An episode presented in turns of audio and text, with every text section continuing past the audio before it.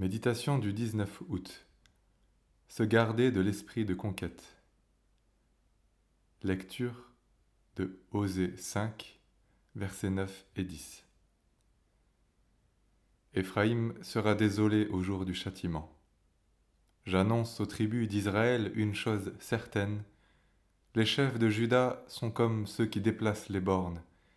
Je répandrai sur eux mon courroux comme un torrent.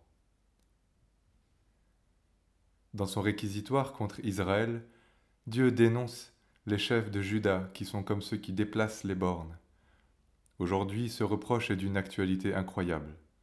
En effet, le monde religieux semble obnubilé par la volonté de prendre le pouvoir. Animé par l'esprit de conquête, il cherche à s'investir dans le monde de la culture, des affaires, de la politique, etc.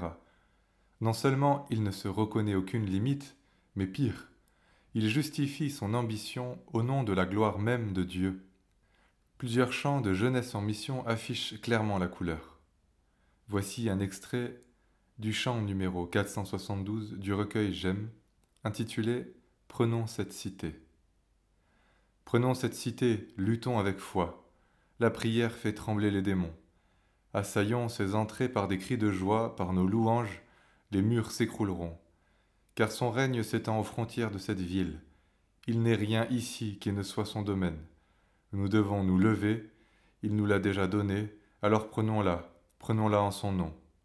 Car le nom du Seigneur ici sera adoré. Quand son pouvoir se révélera en nous, nous irons en conquérant. Nous attendions ce moment, alors prenons-la, prenons-la en son nom.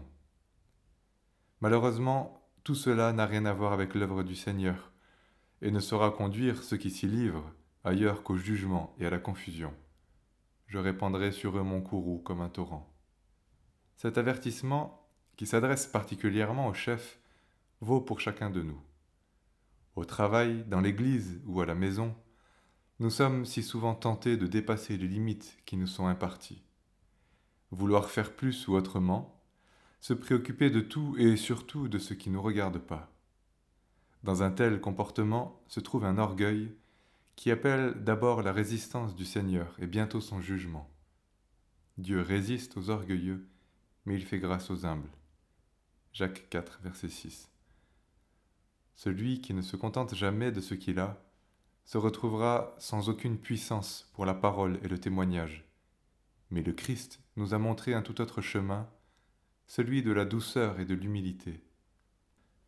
Recevant ces sentiments par sa vie, nous serons renouvelés pour le servir avec joie, dans la paix et en vérité.